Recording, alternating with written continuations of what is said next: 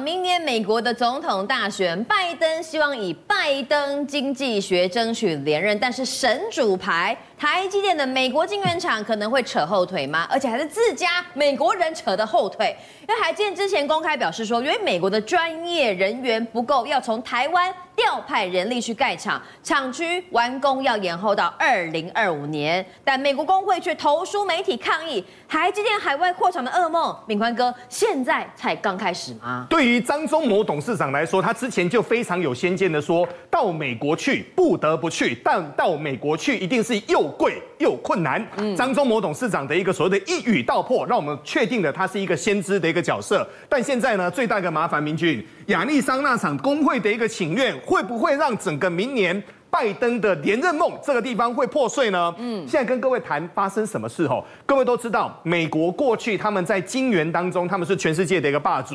后来呢，美国跟日本他们就说，晶圆片花那么多的电，花那么多的水，又要花那么多的钱，不要好了。所以美国专门在做开发，所以呢，日本专门在做设备跟材料，这些事就交给台湾做，就交给韩国来做。后来中国也加进来了整个战围当中，但后来美国发现，哎，不对啊。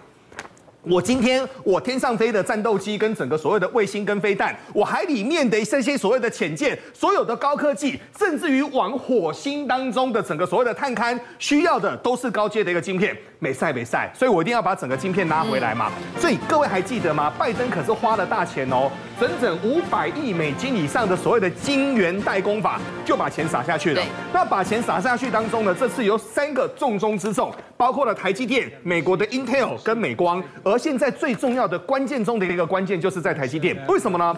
台积电刚过去的时候初次提升，所以它是五纳米两万片。后来美国说，哎，好像行得通哎，所以后来呢，四纳米这是把下大的要做六万片。嗯，那现在呢，麻烦在什么地方呢？根据彭博社指出呢，目前在整个台积电呢，美国厂可能会延延到二零二五。那不是惨了吗？明君，你知道吗？现在最大的一个麻烦是，今年是二零二三，对，明年二零二四年的十一月，美国要总统大选，是三月份要开始 run。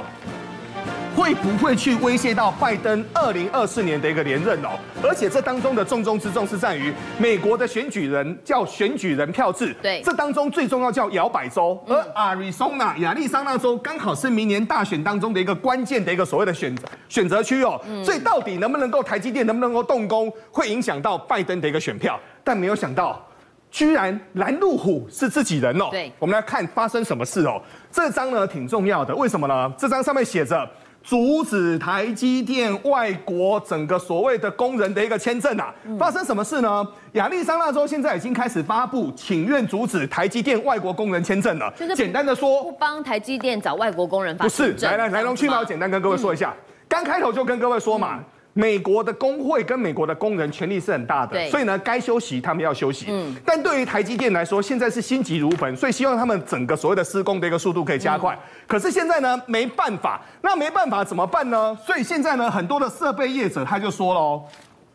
对于整个美国工会的抗议，现在只是一个前菜，接下来的薪资福利跟二十四小时轮班才是巨大的一个挑战。我做做一个简单的例子哈，现在单单盖厂房都已经盖得这么辛苦了，对不对？那明俊，我们都跑过科技业嘛，过去我们都朋友这么久了，你知道那个极紫外光机一台一天用三万度的电，它单单把它加温加压加到那个温度就要很久的时间，所以我每天要很稳定的二十四小时轮流的工作，对，一片晶圆做好做成一块晶片要。上千道的一个工序，所以现在呢，很多人就说哦，我们台湾派员却申请不到所谓的一个工工作签证，什么意思呢？台湾的工人只能够交，但现在呢有一个麻烦，供应链的高层就说，如果你到下班的时间哦，再交代他说把工作做好的话，第一个，当地美国的工人会很不爽。甚至于有人会故意去按紧急疏散钮，去整个警报声会大响，嗯，所有现场的人员呢都要赶快直奔到整个厂区的一个外头哦。所以现在呢，糟糕到什么地步呢？现在连那个所谓的疏散钮都要派人看啊，你就知道美国的工人多难管了。那我们最近呢，其实在台湾也有发现这个哦，这个叫台积电各家外包，他就说哦，你没有经验没有关系，你只要愿意吃苦，条件是有台积电的一个红卡。什么叫台积电的红卡呢？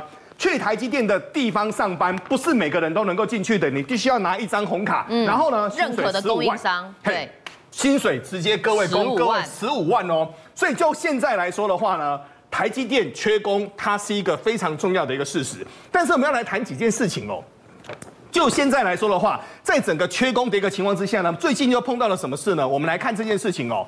等新机跟整个需求度的一个波动的话，最近呢，苹果真的是拖累了台积电哦。但其实我们也不能够说只怪苹果。明俊，现在铁铮铮的事实是，嗯、现在的手机真的扛不动啊。是。所以呢，苹果它的整个手机的一个销售是衰退百分之二，对不对？嗯、我看到高通那个财报，我更是头皮发麻。啊、它高通的整个获利是一口衰一口气衰退了百分之二十四哦。嗯、所以我们来看哦。苹果第三季的一个营收是八百一十八亿美金哦，较去年同期的八百三十亿的部分的话是下滑百分之一点四哦。这个是二零一六年以来首次的连三季的一个下滑哦，但苹果的一个财报呢，目前来看的话，被视为所谓的消费电子的一个风向球，甚至于连对整个苹果呢喊最大声的，过去呢这个就叫郭明奇哦，最懂苹果的分析师。啊，最懂我不敢说，但是他一向是喊最大声，因为郭明奇其实后面很多的报告，大家后面看其实跟真实的状况也不太对，翻车过还蛮多次的哈，我们来看哦。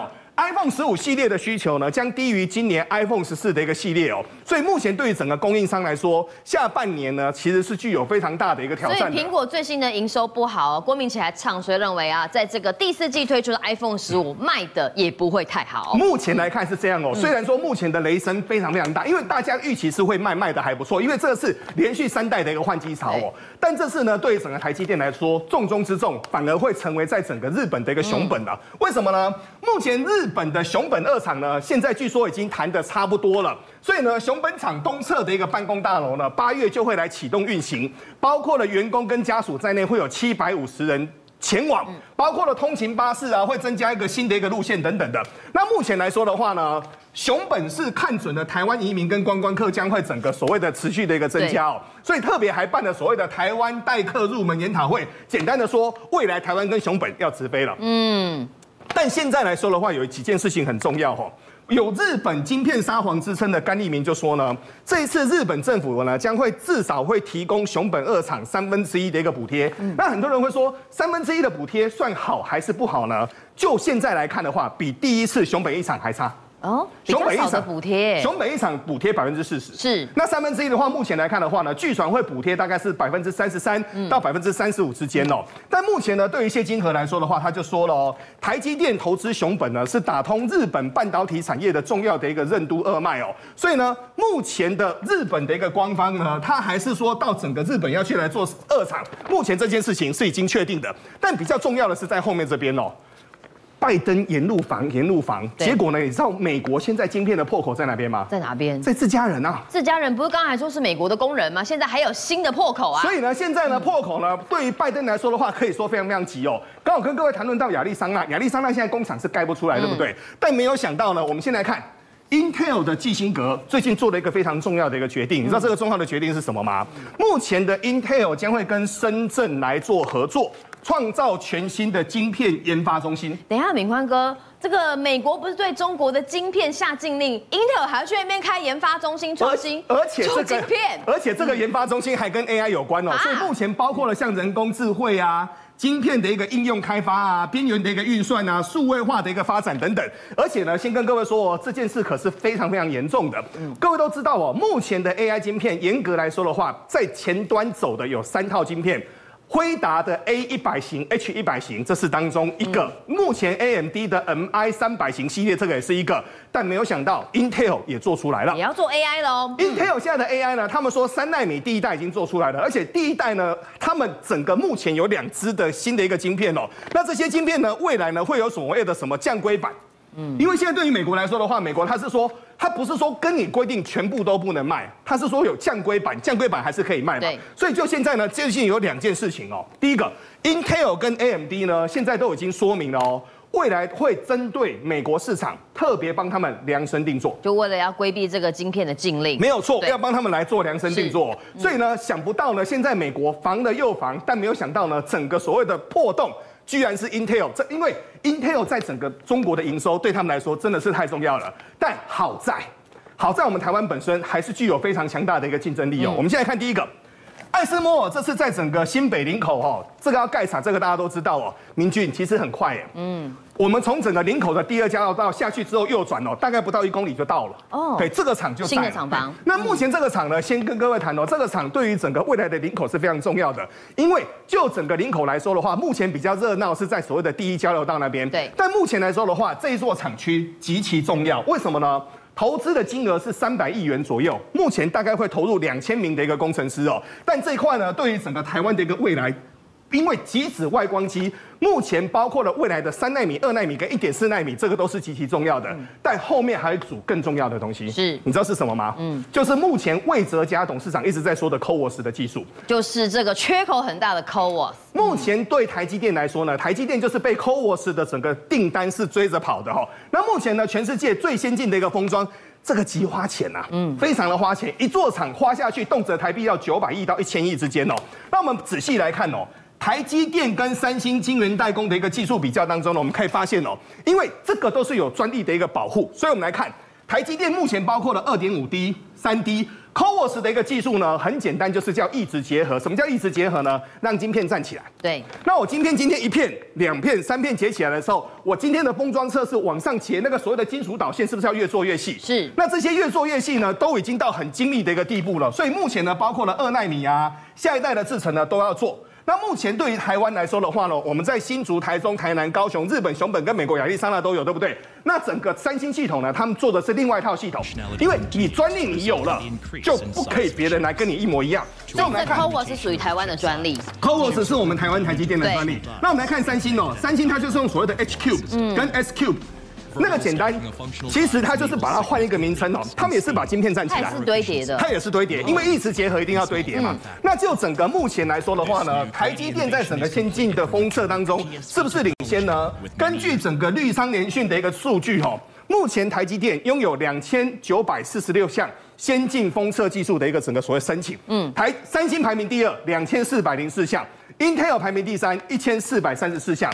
但是如果就目前的产能，就整个工厂的一个规格来看的话，台积电目前不管是在先进制程上，在 CoWoS 上面还是遥遥领先。但是我们还是得小心，为什么呢？这次 Intel 一口气跑到整个深圳去做设厂之后，到底中国的一个 AI 未来会不会跟 Intel 之间越走越近？而美国的整个国家的一个管制，如果没有办法管制到所谓的 Intel 的话，会不会产生所谓的 AI 的一个破口？我们还是要持续的观察。政界、商界、演艺界。跨界揭秘，重案、悬案、攻击案、拍案惊奇，新闻内幕、独特观点，厘清事实，破解谜团。我是陈明君，我是李佳明，敬请锁定《五七新闻网》，真相不漏网。